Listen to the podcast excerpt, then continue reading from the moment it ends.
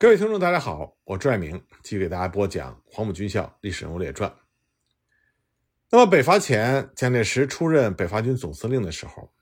广州国民政府组织总司令部和国民党中央执行委员会通过了《国民革命军总司令部组织大纲》，里面就规定了总司令兼任军事委员会主席。国民革命军总司令对于国民政府与中国国民党在军事上必须完全负责。政治训练部、参谋部、军需部、海军局、航空局、兵工厂等与军事有关的机关，均直属于总司令部。战时呢，凡国民政府所属军民财政各部机关，均需受总司令之指挥，秉承其意志办理各事。这就相当于赋予了总司令高度集中的权力，即使原来属于国民政府的民政和财政等机关。还有军需部供应的军饷和物资，都受到总司令蒋介石的掌控。这就为蒋介石通过军需供应以控制各军提供了便利条件。那么，蒋介石掌控的第一军是由黄埔学生军发展而来的，其余各军呢都具有地方色彩，政治倾向复杂，多数对于总司令蒋介石并没有好感，因此呢，蒋介石就大大缩减了对他们的军费支持。根据李宗仁的回忆，在长沙遇到第二、第三、第六军将领，一提到补给情形，不免就是异口同声的怨声四起。比如发草鞋，第一军士兵每个人发两双，其他各军每一个士兵连一双都不一定发到。在北伐进军的时候，首先进攻湖南吴佩孚的部队是唐生智的第八军、李宗仁的第七军和张发奎的第四军。七月二十七日，蒋介石第一军才从广州出发，八月初才到达湖南境内。当时蒋介石第一军的兵力是五个师，北伐军中唐生智的第八军是六个师。到湖南之后，蒋介石看到唐生智军事扩张，那么在部署进攻长沙的时候，第一军的第一师、第二师和第六军作为预备队，而不是作为主攻部队。第一军在北伐军攻占武汉之前。并没有真正参加任何的激烈战斗。在攻打武昌期间，唐生智第八军攻占了汉口和汉阳，攻打武昌的第一军却没有取得任何进展，反而因为第二师刘峙谎报进城的信息，导致友军遭受了严重的损失。接着呢，蒋介石就率领第一军以及第二、第四、第五、第六军转战江西。第一军的军事力量根本没有受到根本性的削弱。江西孙传芳将东南五省军队组成了五个方面军，陆续进入江西。那么当时孙传芳在江西大概有三点一万的兵力，一共六个师有三个旅。江苏境内呢，兵力是六个师又一个旅，一共是四点七万兵力。浙江兵力是一个师又一部，一共是三点五万兵力。安徽是一个师九个旅又一个炮兵团，三点四万兵力。福建两个师八个旅又一个炮兵团。一共是三点七万兵力，合计呢，孙传芳东南五省的兵力是十八点四万人，而北伐军攻击江西的兵力只有五个军。九月初呢，孙传芳组织原干军，把其他省份的军队陆续调到江西和北伐军作战。北伐军在江西刚开始进展顺利，但是南昌战役中，北伐军是连续三次进攻，最后才攻下了南昌。南昌之战是北伐军和孙传芳主力的决战，最后孙传芳主力被消灭，但是北伐军同样是伤亡惨重。根据军事顾问加伦将军的报告，总司令在十一月八日进入南昌，这是江西最后一战，孙传芳军阵势已经不能完整，全军十万人，除了武穴的陈条元军、九江的周凤岐师全部撤退之外，其亲信军队仅卢湘亭。郑君彦率退去一部，剩下悉数被缴械，师旅长都被俘，物资全为革命军所有。那么，革命军在江西作战的损失也很大，其中伤亡减员人数最多的是从广东来的一二三四六各军，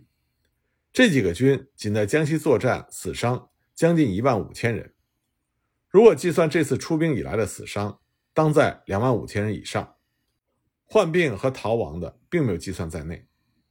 广东各军中中下级军官损失很大，约占百分之七十，而团长则占半数。南昌之战之后，北伐军的兵力状况是这样的：唐生智第八军共计是六师三十六团，约有两万五千到三万条枪，其中一万五千人比较有战斗力，以一二三四四个师作为主力军。第七军呢七千人，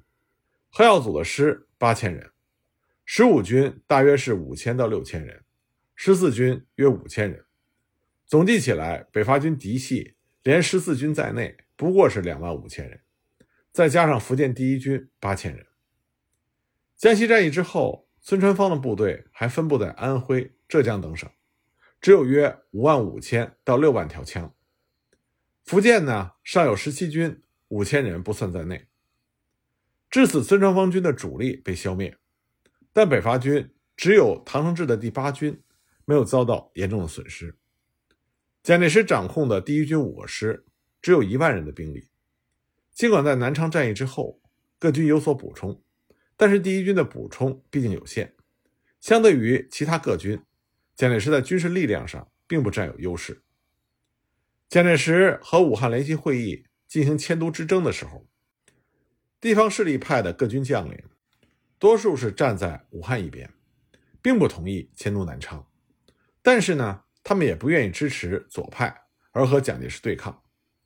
同时呢，蒋介石依靠各军配合，在军事上占有支配权，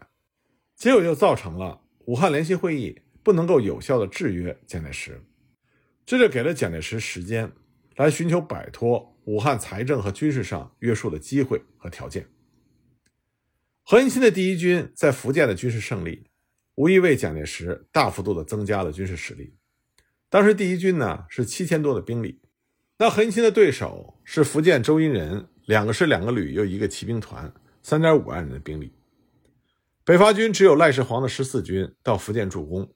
还有就是广州的张真的第四独立师，福建李凤祥部暗中联系参加革命军等等。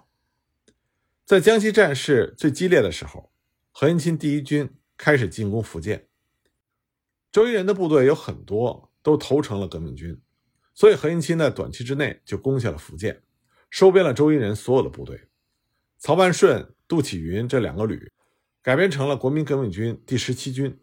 曹万顺任军长。同时呢，又把福建民军四个旅改编为新编第一军，由谭曙清任军长。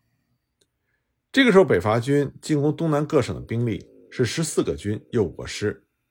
孙传芳的直属部队是八万多人，和直属联军约一个军。北伐军的进攻浙江期间，浙江省长夏超又起义，编为十八军。不过呢，夏超只有八个营，最后呢被隶属孙传芳的李斌章第九师消灭。随后，浙江的陈仪第一师和周凤岐的第三师先后起义，被编为第十九军和第二十六军。蒋介石作为总司令，收编各路军阀的部队，这无疑就为他增强军事实力提供了便利的条件。那么，蒋介石又掌控着北伐军的军费分配，这为掌控各军就提供了机会。等到三月下旬，蒋介石进占上海之后，又和西方列强谈判，谋取谅解。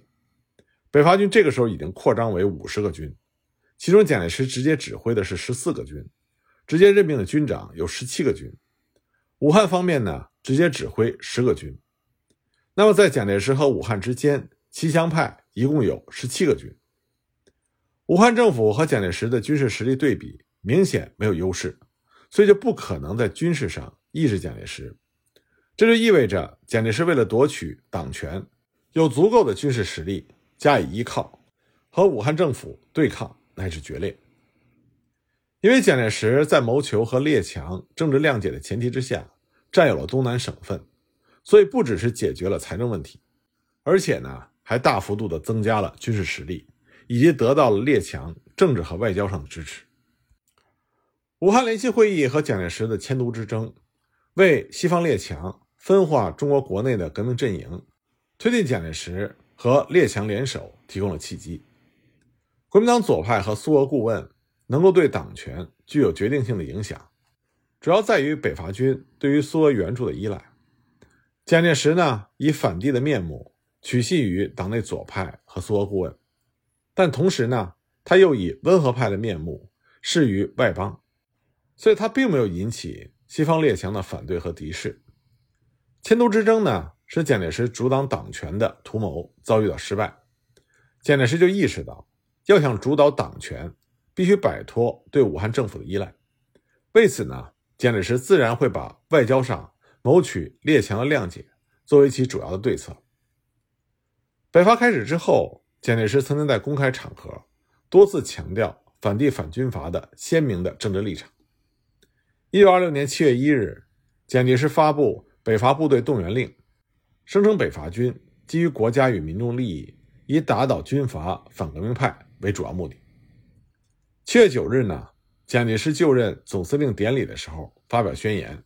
他说：“北伐之目的的第一步，在于打倒帝国主义工具。”卖国军阀，并开国民会议，废除不平等条约，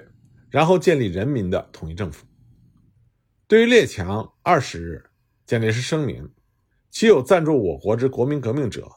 皆以最惠爱之友邦视之；其有妨害我国之国民革命者，皆以四万万人民共攘之。但是呢，蒋介石对列强也表达了相对温和的立场。八月二十日。蒋介石在长沙对外宣称：“革命之成功，即友邦之利益。”二十四日呢，蒋介石向外国记者表露自己是国民党员，不是布尔什维克。他身边曾经有苏俄的顾问十五人，因为需要他们的帮助以及苏俄的军械和子弹。但是，一到武昌，蒋介石就立刻把他们清除出去。九月十日，蒋介石又通过湖南交涉员。向英国长沙的代理琼斯透露，他毫不同情共产主义，因为共产主义同中国人民内心深处的天性本不相容。蒋介石因为之前的苏俄之行，他骨子里是反对共产主义的，但是呢，他需要通过宣传反帝来获取内部支持。但他内心深处的反共，以及他需要摆脱对武汉政府财政依赖的这种需要，就使他致力于。谋取西方列强的谅解，以获得外部支持。最开始，蒋介石在这两种态度之间的摇摆，就使得对这两种态度中持有任何一种态度的人，或者同时持有两种态度的人，都具有号召力。但随着蒋介石想要主导党权，在反帝问题上同时持两种矛盾的态度，这是无法持久的。十二月十七日，武汉联席会议对各国宣布，本政府迁武昌后。所有外交事宜盖由政府负责，非本政府承认或接受之事件及文书，在中国地域概不生效。同一天呢，武汉的英国领事对联席会议表示，希望停止反映宣传。那么，联席会议主席徐谦的回答是：任何国有压迫中国行为时，中国民众自起做反抗运动，政府无法制止，不独对于英国。第二天呢？各国的外交公使在北京召开会议，英国大使欧迈尔就提出了英国变更对华政策建议案，提出对于强有力之国民运动应予以同情并加以谅解。英国建议各国政府声明拟将修改条约之事及其他悬案，在华人自行组织有权力之政府时，即与之交涉。这就意味着列强的意识随着北伐的推进。各国在华利益必然受到较大影响，因此呢，列强在与武汉联席会议交涉的同时，也在着力寻求如何维护其在华利益。北伐军进占武汉之前，十一月二十六日就发生了英国亚细亚煤油公司的油轮在汉口撞沉基地公司一艘商轮，导致四百多名中国人死亡的事件。武汉工人罢工运动冲击到英国租界。之后呢，又发生了我们之前讲到的一三惨案，就直接引发了武汉九江市民先后占领并且收回了英汉口和九江租界。那么，对于这个事件的发生，西方列强的反应是非常强烈的。一九二七年一月上旬，集结在上海和长江流域的有英军军舰六十四艘，日军军舰四十八艘，美军军舰三十艘，法军军舰十艘，各国试图采取武力。保护其在华利益。最初呢，包罗廷担忧武汉的工人激进运动不仅会给经济带来困难，还有可能引起外国的军事干涉。但这个时候，蒋介石却表现出强烈的反帝立场，声称我们中国四万万同胞要受外国人永远的压迫，所以我们一定要打倒压迫我们的帝国主义者。但是蒋介石到武汉说服迁都南昌没有成功之后，却反过来着力谋取列强的谅解，来获得外部支持。就像我们之前所讲到的，在一九二七年初，蒋介石就派王正廷去联系美国，戴季陶去联系日本。但是呢，蒋介石向列强书诚和谋取谅解的愿望，并没有让各国立刻停止武装集结。到了一九二七年三月中旬，上海驻有英军一万两千七百多人，美国海军三千五百多人，日本海军四千多人，法国海陆军两千五百多人，连同外国商船武装和巡捕，列强在华武装达到了三万人以上。蒋介石这时候看到。国民党二届三中全会召开，自己已经无法主导党权之后，他就加快了获取列强支持的步伐。三月下旬，南京事件爆发，对此呢，蒋介石就派人联络日本驻南京领事出面调停。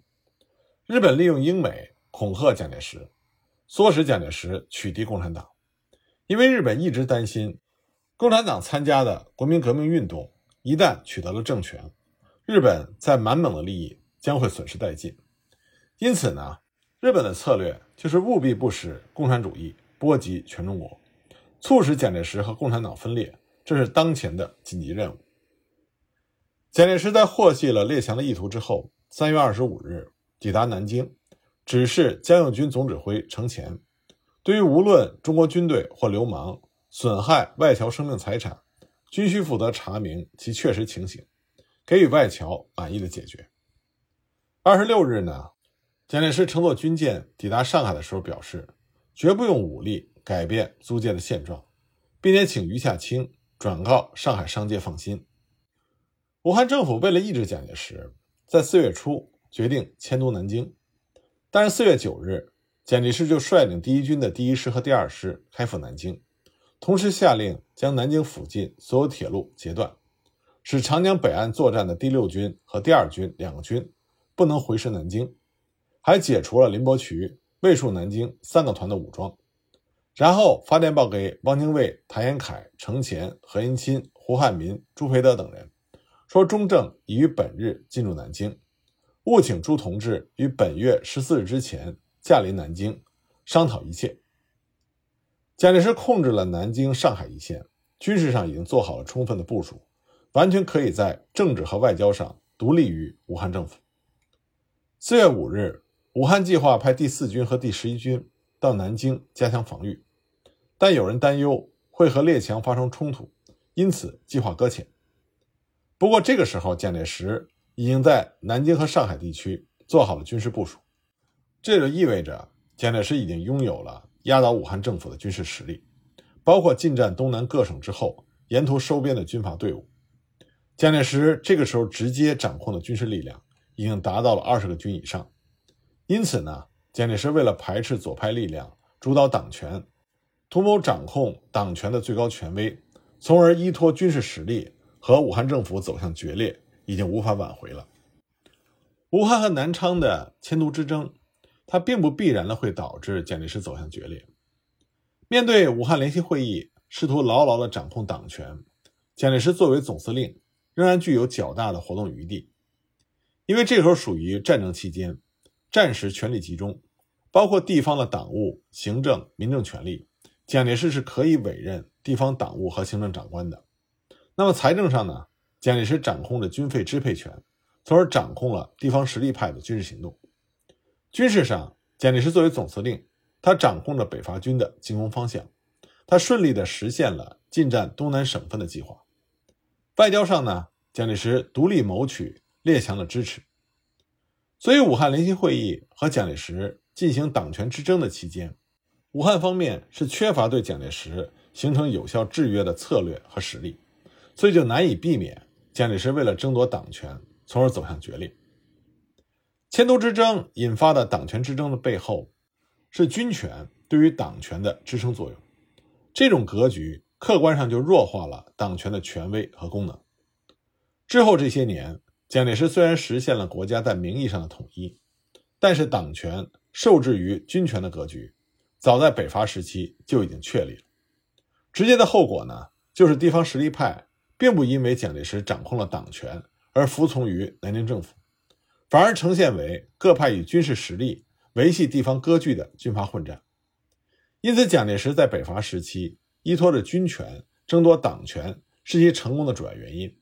但这也是蒋介石在之后与中国共产党的政治斗争走向失败的内在根源之一。